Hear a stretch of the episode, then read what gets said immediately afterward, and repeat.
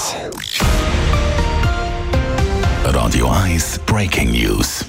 Jetzt ist der Fall klar. Raphael Wallimann, du verfolgst die Medienkonferenz vom Bundesrat in diesen Minuten. Was hat der Bundesrat entschlossen bzw. entschieden?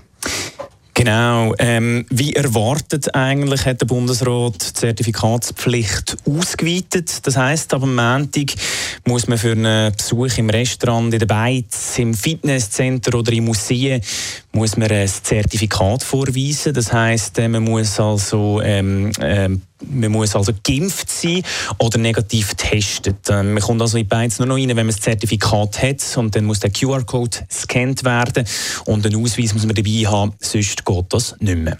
Also man hat das erwartet, es ist spekuliert worden in den letzten Tagen, jetzt ist es also soweit, am Ende gilt das.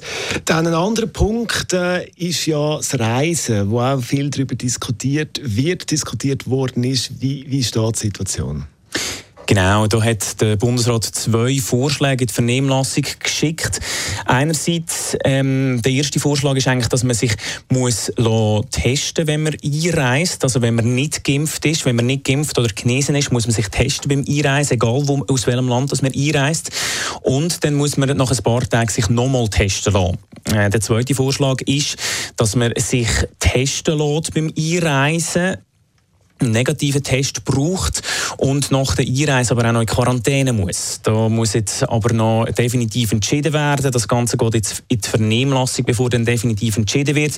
Und das Ganze ist ja eigentlich auch aus dem Hintergrund, weil wirklich sehr viele Leute aus dem Ausland, die eingereist sind nach der Sommerferien, die äh, sind, ähm, die haben das Coronavirus in die Schweiz gebracht und das hat eigentlich jetzt auch wieder zu einem Anstieg der Fallzahlen geführt. Also, bleiben wir beim ersten Teil, das, was ab dem Montag gilt, Zertifikatspflicht für Restaurants, für äh, ja, mehr Museen, auch Fitnesscenter.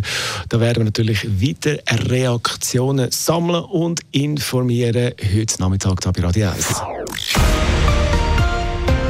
Radio 1 Breaking News. Das ist ein Radio 1 Podcast. Mehr Informationen auf radio1.ch.